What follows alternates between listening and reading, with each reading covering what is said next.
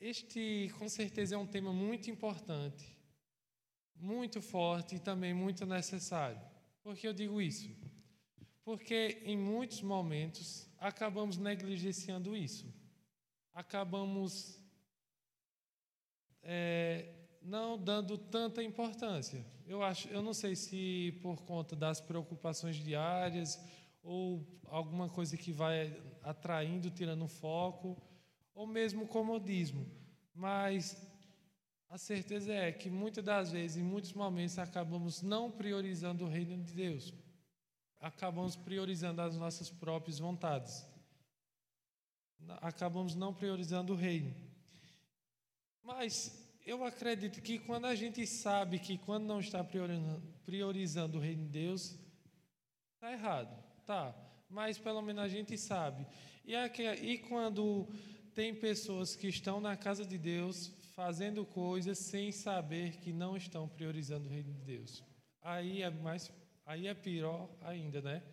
Você não, você saber que está errado é, é ruim, mas não saber que está errado é pior ainda.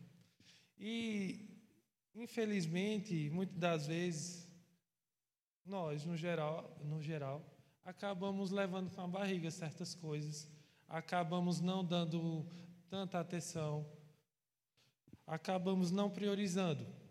E o que acontece? A gente começa a estagnar no tempo, começa a não crescer espiritualmente, começa a não evoluir, começa simplesmente a, a gente vir para a igreja, vir vazio, voltar vazio. Por quê? Muitas das vezes o foco não está em Jesus, apenas estamos vindo à igreja. E isso não é priorizar o reino de Deus, simplesmente vir à igreja ou participar de algum trabalho. Mas graças a Deus, porque o Senhor é misericordioso, porque todos os dias nós temos oportunidade para rever onde estamos errando e começar de novo. Por isso que a misericórdia do Senhor se renova dia após dia para com seu povo. E diante desse texto, diante dessa palavra, iremos meditar um pouco em três coisas que eu achei necessária. Primeiro, porque Jesus disse isso? Porque Jesus disse isso quando enfatizamos no verso 33, que diz: Busque em primeiro lugar o reino de Deus e a sua justiça, e todas essas coisas lhe serão acrescentadas. Por que o Senhor disse isso? Vamos ver o contexto? A partir do verso 25, vocês podem observar, não está ali, mas podem observar no verso 25, diz assim: ó, Por isso eu lhes digo que não se preocupem com a vida diária, se terão o suficiente para comer, beber ou vestir. A vida não é mais que comida e o corpo não é mais que roupa. Só esse verso. Foi Jesus que disse isso. Porque ele disse isso? Ele usou esse exemplo do cotidiano das pessoas. Ele disse que não devemos nos preocupar com as coisas diárias, como por exemplo, se teremos o que comer, beber ou vestir, porque geralmente essas coisas que nos fazem a gente seguir com planos, projetos, às vezes trabalhar, por exemplo, estudar, porque geralmente queremos isso. Queremos estabilidade para a gente ter o alimento dentro de casa, a gente quer estabilidade para a gente ter o que vestir, ter o que comer. Não é verdade? Mas Jesus disse que não devemos nos preocupar. É difícil. Se naquela época já era difícil, eu não, não sei como é que era a estabilidade daquele povo. Imagina a nossa, que hoje a gente compra um alimento por um preço e amanhã, se a gente for no, ao mercado, a gente não compra pelo mesmo valor. Veja só, mas mesmo assim ainda é motivo para a gente não se preocupar com essas coisas diárias. Por quê? E por que Jesus disse isso? As pessoas estavam caminhando, as pessoas estavam vivendo inquietas, ansiosas, preocupadas com essas coisas, com essas coisas que são passageiras. E o que acabavam fazendo? Acabavam desviando o foco de Jesus. Acabavam desviando o foco do reino. E aí é que está o grande problema. Que essas inquietações, que essas coisas fazem com que o povo de Deus acabe desviando dele, do reino, do propósito. Veja só, essa palavra foi escrita para o povo de Deus, em especial para o povo de Deus. Vocês podem ver aqui, ó, no verso 32, de, Jesus diz: Essas coisas ocupam o pensamento dos pagãos, mas seu Pai Celestial já sabe o que vocês precisam. Essa palavra foi direcionada para o povo de Deus. Por quê? O povo de Deus não estava priorizando o reino. O povo de Deus não estava colocando em primeiro lugar o reino de, dos céus e a sua justiça. E aí é que mora o grande problema. Quando a gente não começa a priorizar, a gente começa a se desviar, a gente começa a fazer coisas, a gente começa a pensar coisas, a gente começa a se distanciar do Pai. Por isso que Jesus é bem claro. Não devemos deixar que essas coisas, a solicitude da vida, guiem os nossos passos. Não somente Jesus Cristo deve ser o nosso direcionamento, porque essas coisas, o comer, o vestir, o, be o beber, Deus vai suprir. As necessidades básicas o Senhor vai nos dar. Mas não podemos desviar o foco. Não podemos. Porque aí a carruagem vai desandar. As inquietações, a ansiedade, essas preocupações exageradas fazem com que a gente desvie o foco. E aí é que está o grande problema. Mas a confiança nele, a confiança em Deus nos dá a paz necessária para enfrentarmos o, os dias. A paz, a confiança em Deus nos traz a paz necessária, nos dá direcionamento. A partir do momento quando a gente confia, coloca o Senhor em primeiro lugar, tudo vai se encaixando.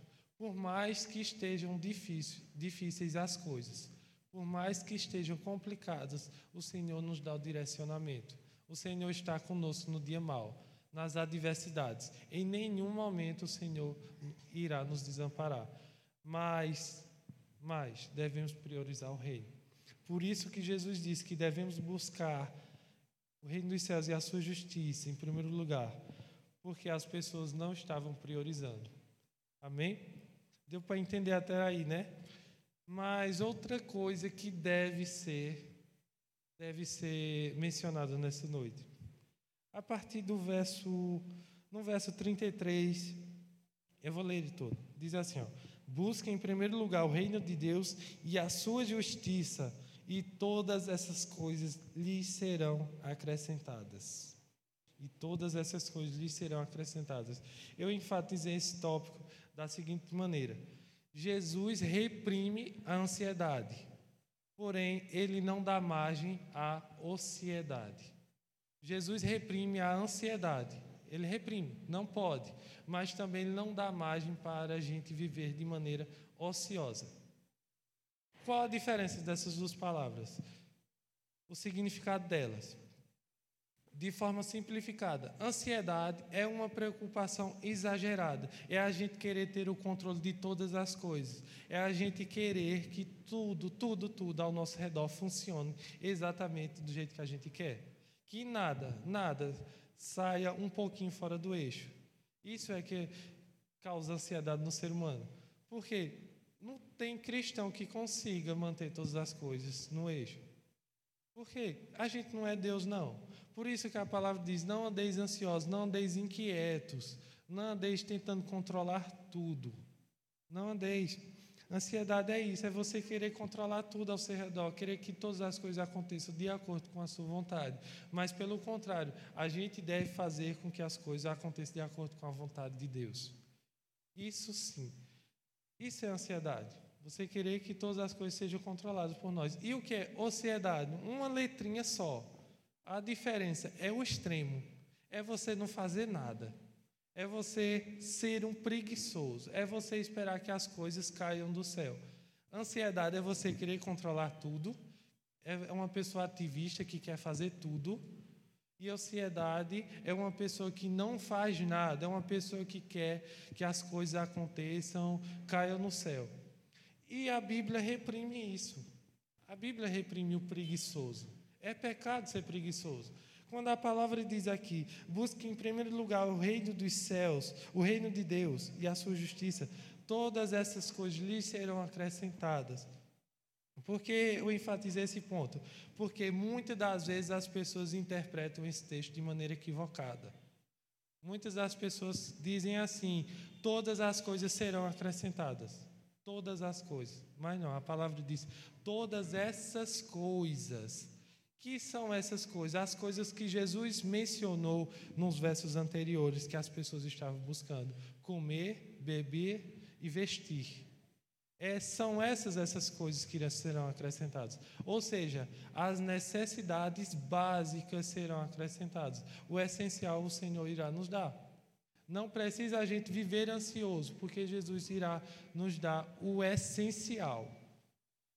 Mas ficar em casa, ficar com os pés para o alto, sem fazer nada, esperar que caia do céu, não vai cair também não, porque Jesus reprime isso.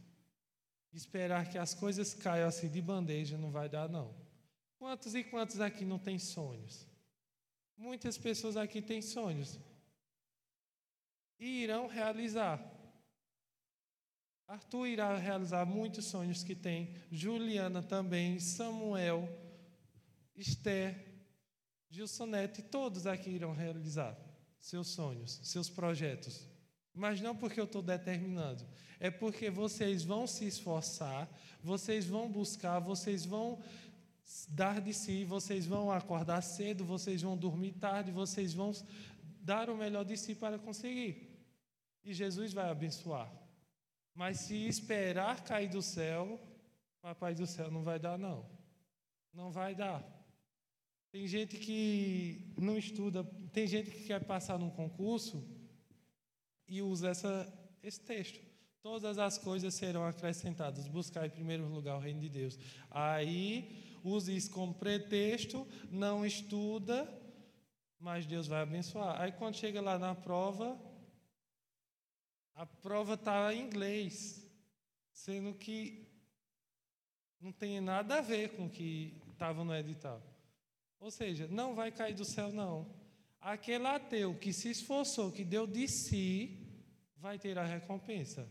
E que muitas das vezes um cristão que pensa que vai cair do céu, porque é o filho do Senhor, porque é o rei, é filho do dono do ouro da prata, vai cair do céu. Vai não. Se a gente não se esforçar, se a gente não se dedicar, não fazer a nossa parte, também não vai cair do céu. Amém? Deu para entender isso? Está vendo como a Bíblia é clara? A Bíblia não dá margem nem para a ansiedade, que é um extremo, nem também dá margem para o preguiçoso se usar disso como pretexto para não fazer as coisas. Amém? É uma palavra dura, é, mas tem que ser dita.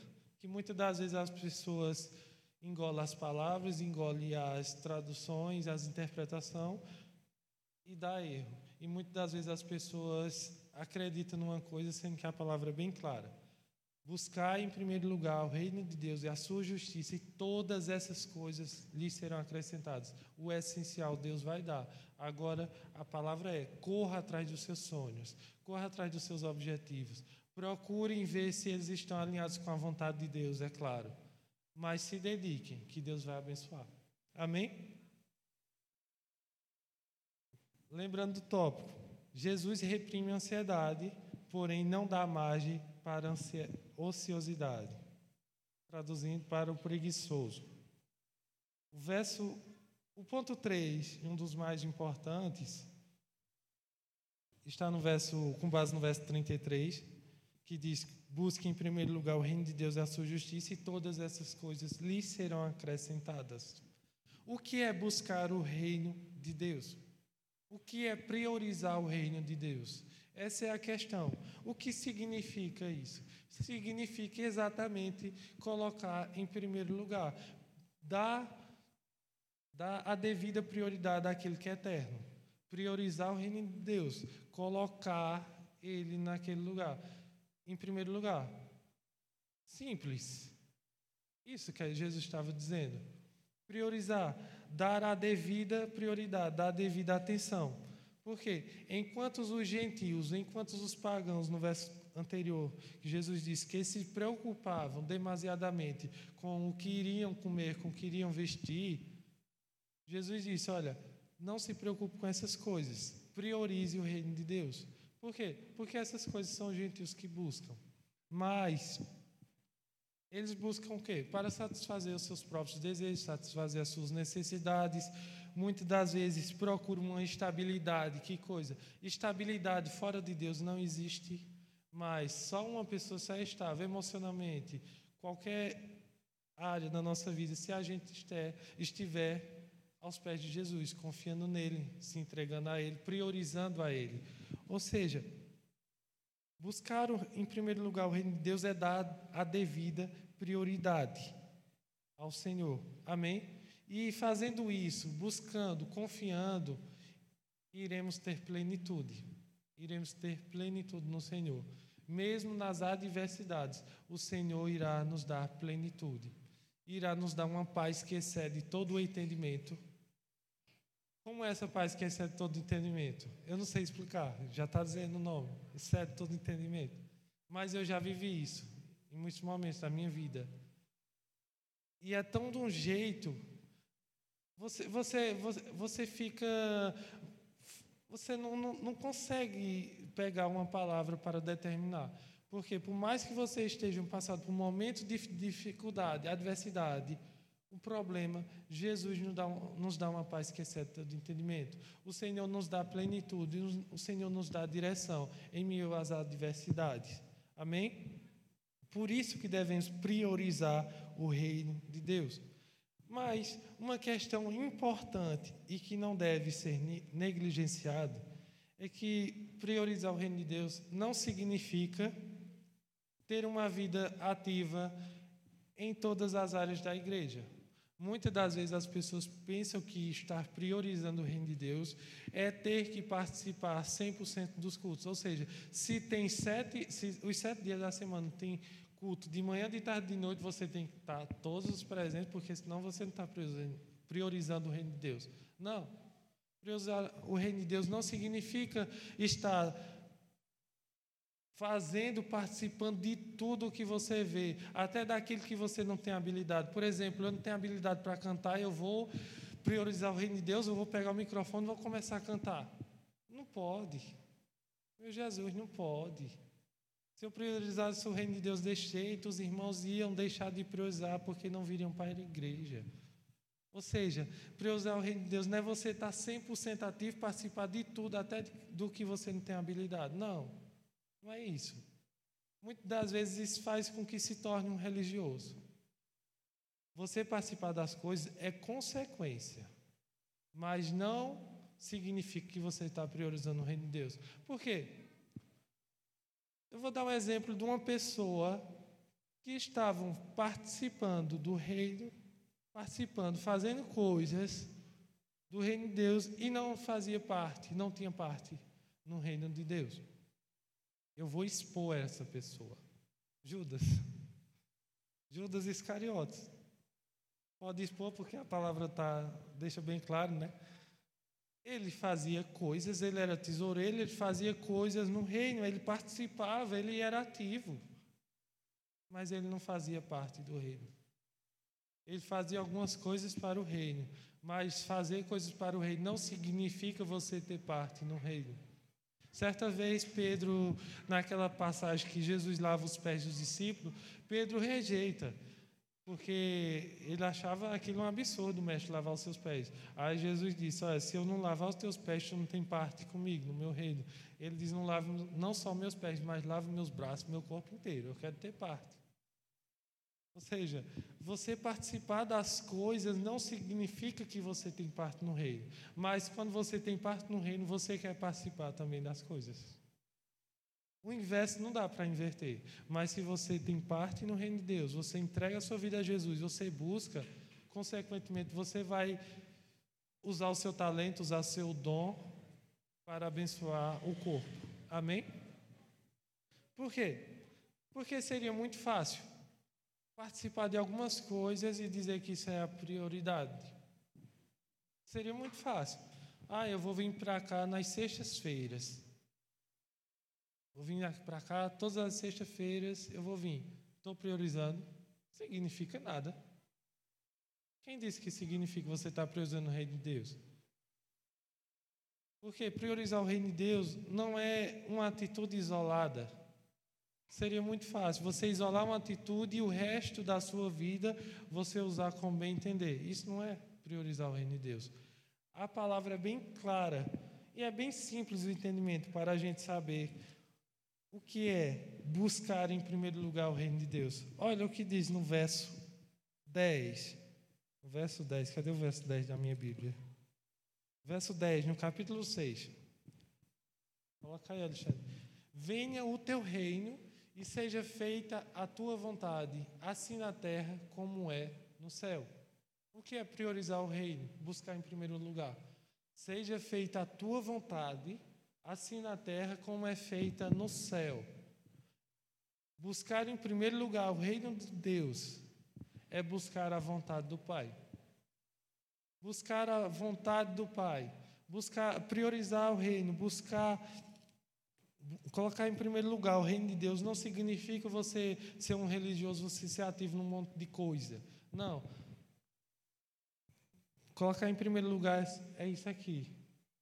Venha o teu reino e seja feita a vontade de Deus na minha e na sua vida, em todas as esferas da nossa, da nossa vida financeira, secular, no trabalho, na faculdade, com os amigos, buscar a vontade de Deus. O que é que diz em Coríntios? Coríntios, capítulo 10, se eu não me engano, diz que quer que vocês comam, quer que vocês bebam, quer que vocês façam qualquer outra coisa, fazer para a glória de Deus. Isso é buscar em primeiro lugar o reino de Deus. É você buscar a vontade de Deus na sua vida. Simples. Simples. Se eu não me engano, é em João que diz que aquele que ama a Deus é aquele que faz a vontade do Pai, aquele que obedece os seus mandamentos. Não é isso, Arthur? E se você ama o Pai, você está fazendo a vontade de Deus, você está obedecendo seus mandamentos.